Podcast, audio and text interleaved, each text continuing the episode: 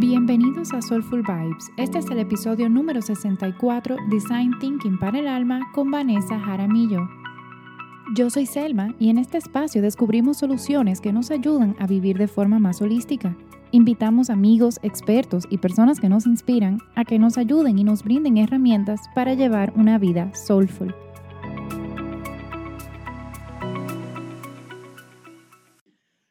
Muy bienvenidos a todos. Em, estoy, bueno, en realidad hoy estoy un tanto emocionada. No quiero decir demasiado porque sí estamos viviendo en un momento un poco retador para todos, pero estoy muy inspirada porque hoy vamos a hablar con Valleca, Vanessa Jaramillo.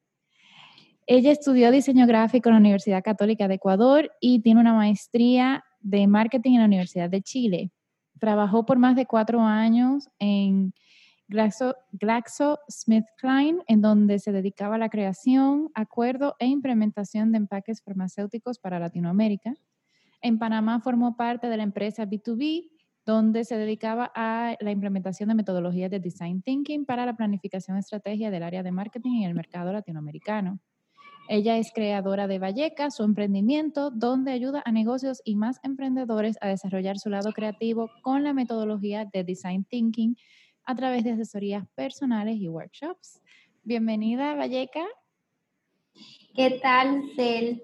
Muchas gracias por la invitación y estoy contenta de estar ahora. Bueno, quiero contarles y voy a ser un poco infidente, no sé si puedo, pero nosotros habíamos tenido esta reunión eh, meses antes y ahora la estamos repitiendo como en un escenario diferente el día que grabé yo por primera vez esta, eh, este episodio. Estaba en la casa de él, le pude dar un abrazo, conocí su casa, a su esposo. ahora estamos conectadas eh, vía Zoom justo por esta situación que está pasando, pero nos damos cuenta que no nos detenemos a pesar de la, de la situación, por no, mm, no escandalizar con el tema de crisis. es una situación que nos está pasando, así que sabemos sobrellevar eso. Exacto. Y, y justo antes de, o sea, porque les cuento qué fue lo que pasó. Yo voy a hacer la historia un poco larga. Yo uso un programa para editar podcasts y eh, hice la actualización a mi computadora con un nuevo sistema operativo y ya este programa no me permitía editar y no me permitía arreglarlo. Yo traté de encontrar la forma, pero no pude rescatar el audio que ya yo había grabado con Valleca.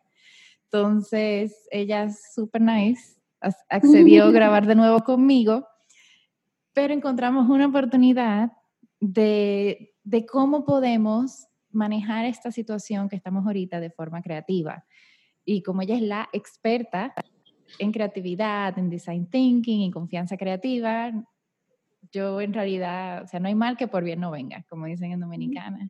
Total. Y, y bueno, o sea, hay personas que quizás no saben lo que es design thinking, en qué consiste con confianza creativa, a ver si nos puede contar un poquito más en detalle sobre esas dos, esos dos conceptos. Ok, bueno, les voy a hablar un poco de confianza creativa, porque es como, tal vez es el corazón de Design Thinking. Em, entonces, ¿de qué se trata el tema de confianza creativa? Eh, te habla de que principalmente debes creer que tú eres creativo y no solo tú, sino todos somos creativos. Entonces, eh, lejos de pensar que necesitamos dones o habilidades extrañas, es eh, creer lo que tú puedes hacer desde los talentos y habilidades que ya tienes. Confiar en tu creatividad en verdad es darte ese permiso de fallar para no dejar que ni el miedo ni la duda puedan intervenir en tu capacidad creativa. Em, y eh, es importante también mencionar que la creatividad toma tiempo y muchas veces están hechas de, yo, yo las llamo como de respiraciones profundas, eh, porque es un momento en el que tú eh, puedes fluir, donde después de tal vez procrastinar, encuentras ese aha moment o eureka moment, también lo llaman. Em, entonces es tener esa mentalidad creativa. eh, porque la creatividad realmente es como una epifanía constante. Entonces, la responsabilidad de que eh, esto sucede es tuyo. Hay que ponernos a pensar que, como hablaba con Cel hace unos, no sé, unas semanas, lo único que tú no puedes automatizar en este mundo es tu lado creativo. Y lo que tienes que hacer es ejercitarlo, alimentarlo, cuidarlo como parte del amor propio que te puedes tener a ti mismo. O sea que mientras más practicas ese ejercicio de ser creativo, en realidad más grande se va volviendo, o sea, más poderoso. Exacto, sí, se vuelve más poderoso y yo diría que te, te dices a ti mismo, o sea, yo lo puedo hacer, o sea, no era tan difícil o no era tan imposible no se trata de dibujar bonito, saber pintar o mezclar colores, no estamos hablando en realidad de eso cuando hablo de creatividad. Cuando hablo de creatividad estoy em, hablando qué tan bueno eres tú para solucionar problemas de cualquier tipo. ¿Y cómo, cómo una persona puede empezar a eh, get the ball rolling o, empezar a mover, sí, como como empezar a trabajar eso, o sea, a ir ejercitando ese, ese músculo creativo que tenemos? Bueno, yo diría que la forma de poder ejercitar este músculo es, yo creo que este momento es el más justo para entender eso.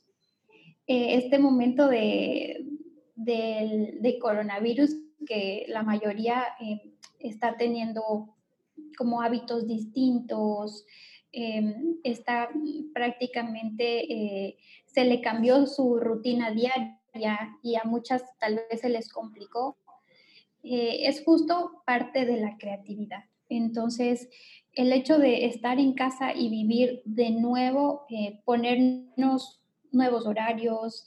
Ahora somos mamás homeschooling y también somos home office y también seguro Semana Santa, como veía un meme, yo no sé dónde vamos a pasar sin, en, la biblioteca, en la sala o en tu cuarto. Entonces es bueno, es todo eso. Em, la creatividad en este momento es importante y es potencial porque te impulsa porque no tienes los suficientes recursos, tienes los justos para hacerlos lo más creativo que puedas. Em, además, te enseña eh, desde tu casa, si es que tú eh, estás intentando em, ejercitar la creatividad, la creatividad eh, se basa a partir de la empatía. ser empático en la creatividad es, es escuchar con tus ojos, que es muy diferente a ver con tus ojos, es realmente usar tus sentidos como si fueran otros. Poniéndote en los zapatos de otros, sí, pero sintiendo con esa persona, con todos, con absolutamente todos tus sentidos. Em, es tener empatía con la gente que es mayor a nosotros, porque seguro si es que los vulnerables seríamos eh, los más jóvenes, nuestros abuelos se quedarían en la casa pero ellos son los vulnerables y son los que necesitan de nosotros, que somos más jóvenes y que aún así no estamos eh, exentos de que nos pase algo, solo nos piden un poco de empatía. Y yo creo que el mundo conspira para que vivamos este mundo eh, con más empatía. Eh, el planeta se está limpiando totalmente de tanta polución, están pasando muchas cosas que uno puede ver y puede decir, bueno, esta crisis no es tan mala como parece. Hay cosas que están sacando algo bueno de mí.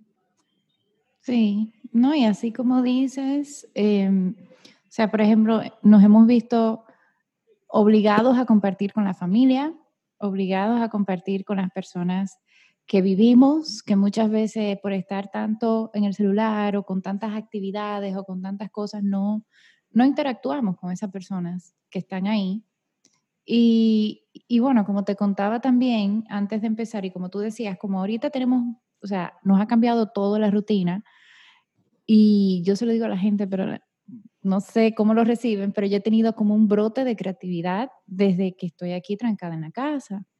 Y es algo que, que todos los días me surge una idea nueva, eh, con, con Soulful, claro, me da como una ansiedad de querer, de querer ejecutarlo todo ya y tengo que como respirar, pero yo siento que eso me ha ayudado mucho a cope con todas las otras emociones. O sea, como que no me, no, no, la ansiedad y el miedo no me han absorbido. No es que no lo he sentido, porque, porque sí, lo he sentido. Pero siento que, que la creatividad ha sido como, para mí, una herramienta excelente para cope with everything.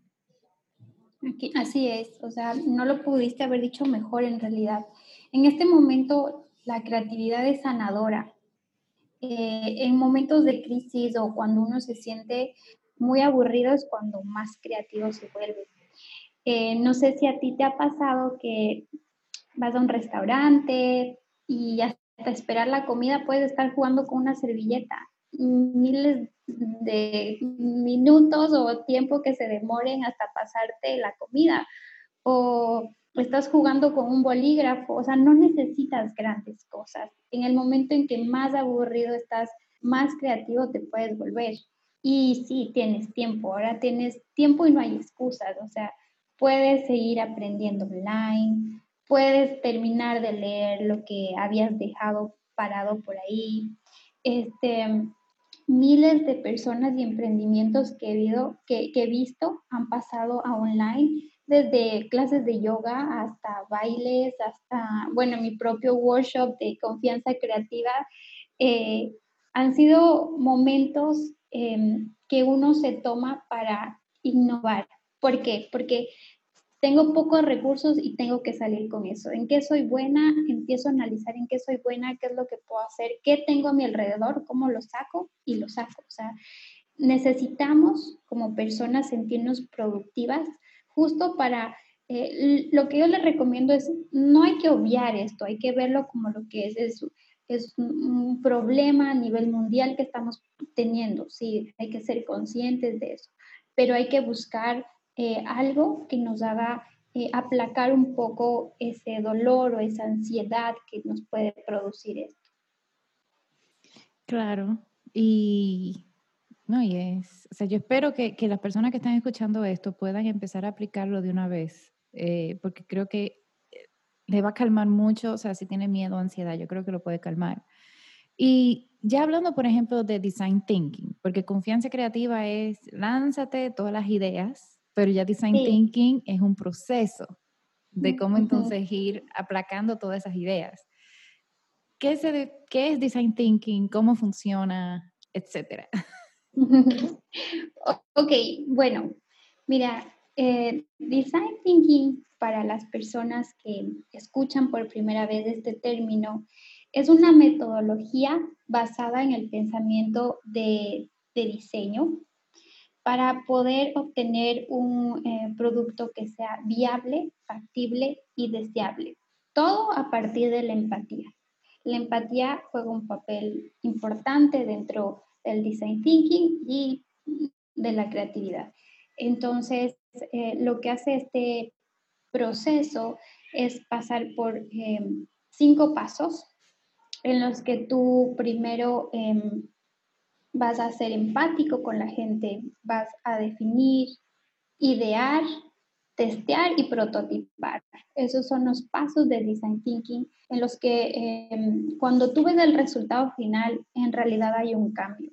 Y eso es lo que diariamente hacen todos los diseñadores del mundo. Todas las disciplinas de diseño pasan por este proceso inconsciente para ellos, em, porque los diseñadores no diseñamos para nosotros mismos, sino lo hacemos para alguien más.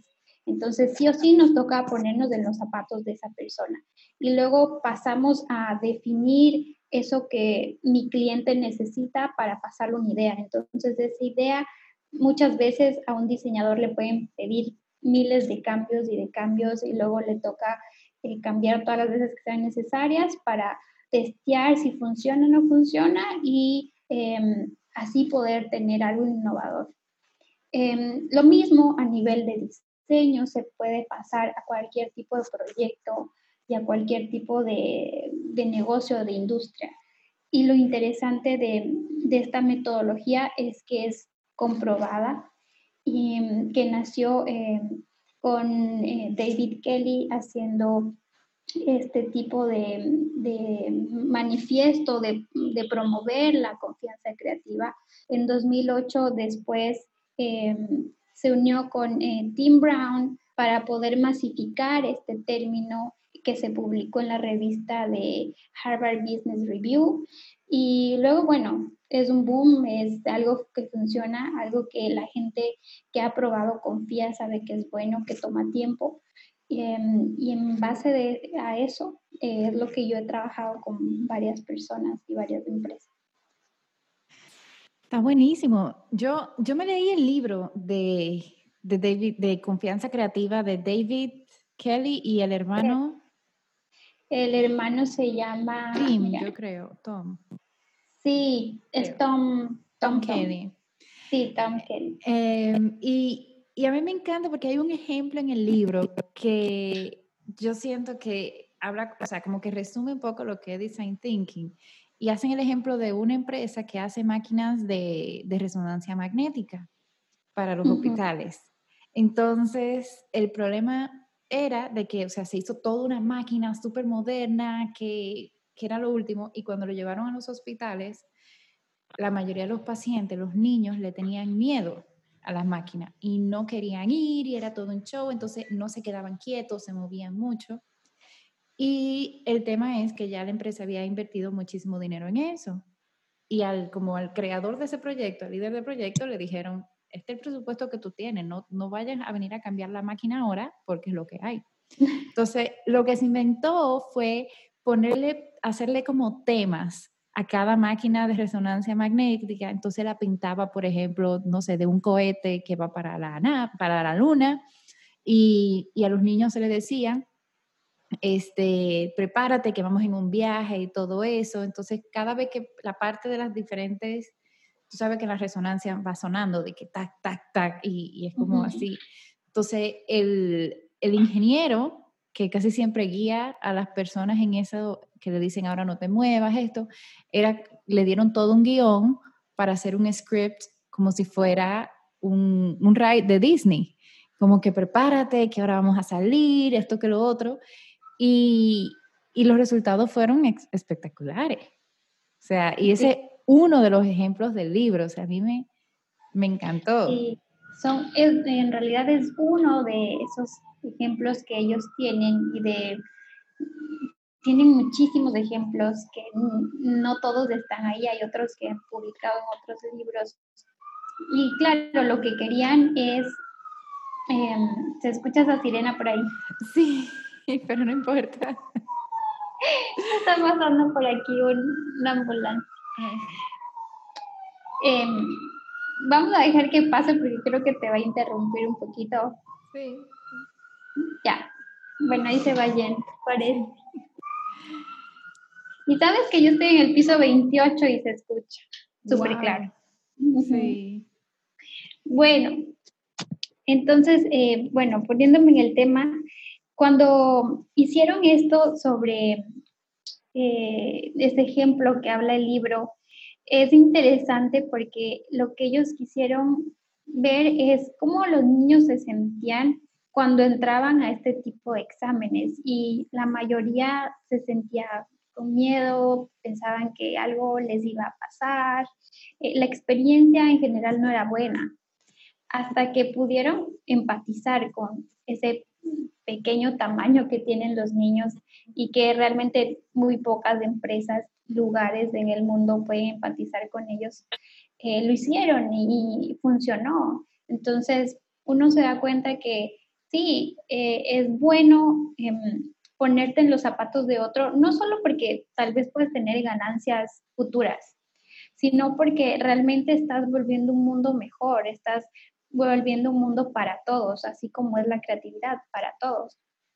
Em, y hay tantos ejemplos de niños que se me ocurren que yo he visto como cambiadores en, que no hay muchos en los baños de hombres o baños pequeños para ellos o lavarse las manos. Tengo una hija de cuatro años y todo, todo el tiempo se le dificulta el hecho de poder lavarse las manos cómodamente o estar en el baño. O sea, todo está hecho para gente grande y nadie se ha puesto a empatizar necesariamente con, con los niños.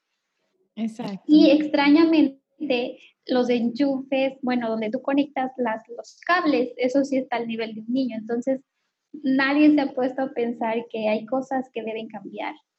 Exactamente, exactamente. Y bueno, en el curso que yo tomé contigo de Design Thinking, que, bueno, me encantó, me gustó mucho cómo nos adentramos en, en, bueno, ¿tú usas el mismo ejemplo para todos los cursos o puedo contarlo?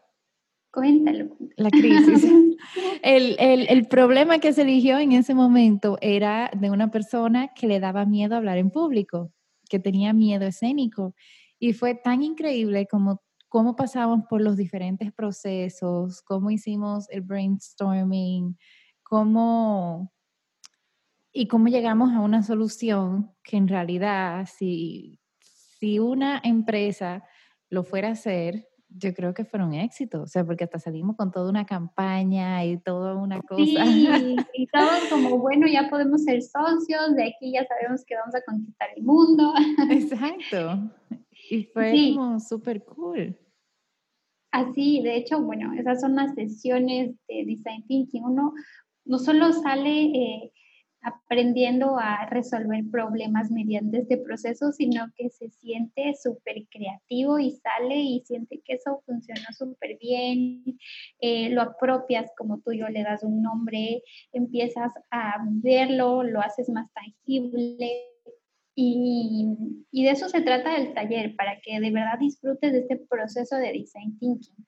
Em, mucho quiero dentro de, de enseñar design thinking también es promover mi profesión a nivel eh, de otras profesiones, porque conozco mucha gente como yo que es diseñador o diseñadora, eh, que no se creen en lo suficientemente creativos igual o piensan que su profesión no es tan importante como un ingeniero, por ejemplo.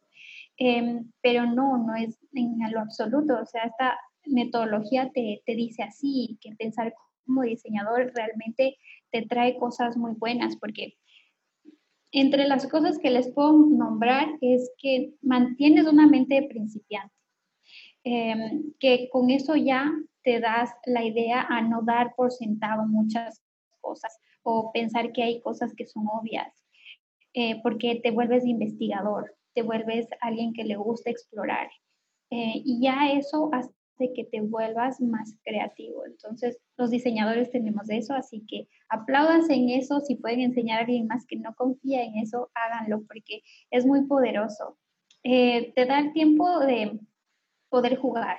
Jugar me refiero a que em, si algo no queda bien hacia la derecha, lo mueve a la izquierda y luego va probando. No tiene ese miedo de que vayan las cosas cambiando.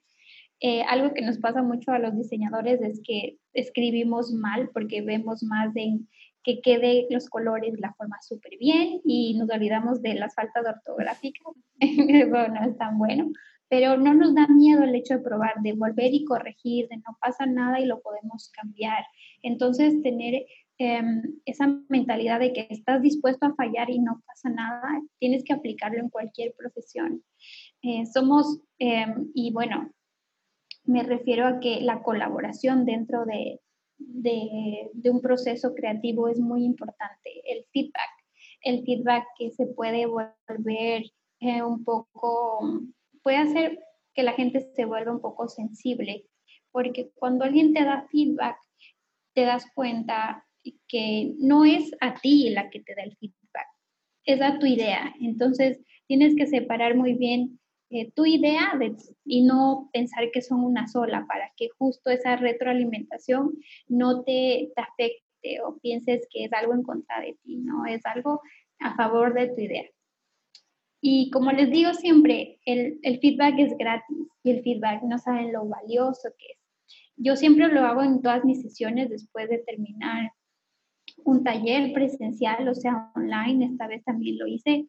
Y a mí me, me, la retroalimentación hace que yo haga esto que les digo, pensar como diseñador, vaya cambiando y probando y no tenga miedo de hacerlo. Entonces, toda esa retroalimentación hace que su producto final y su usuario también eh, queden mucho más contentos con lo que están haciendo. Muy cool. Y hacerlo en grupo es súper cool, porque... Y hacerlo en grupo es súper cool. Eh, sí, o sea, me encanta porque tú dices en tu página que los grupos de brainstorming es mínimo cuatro o cinco personas, o sea, no se hace sesiones de brainstorming con dos personas, o sea, que en realidad es una colaboración entre todos de, de que salga lo mejor que se pueda de ahí. ¿Y qué tips tú le podrías dar a las personas que nos están escuchando de cómo, de cómo pueden ser creativos en durante esta situación que estamos viviendo ahora mismo? Bueno, em, hay muchas formas de poder em, sobrellevar em, esta situación, creo que es excepcional, pero para ser creativo, yo les puedo recomendar, eh, primero, que sean muy observadores, empiecen a ejercitar ese lado eh, que es visual, es ese, mejor dicho, trabajar con los cinco sentidos, especialmente la observación. Em, pueden buscar bastantes como este libro que me gusta mucho, que es para observar de buscar a Wally. Pueden empezar observando ahí. Pueden empezar observando cómo se veía su ciudad antes de cómo está ahora de vacía. Eh, pueden observar muchas cosas, pero pueden tener esos ejercicios de observación, pueden ver las nubes, eh, tener ese momento de poder eh, ver y observar que las nubes no solo son nubes, que hay formas lindas que empiezan a formarse a partir de eso. Y eso también va a hacer que tu estado de, de ánimo pueda sobrellevarse mejor. Em, puedo recomendarte también que trabajes tu confianza a partir de ver las cosas buenas que tú también haces, porque tú también inspiras a más personas. Tú también vas dejando huellas, si estés ahorita digitalmente o de alguna forma sí, siempre vas a dejar huellas, siempre vas a tener algo que contar.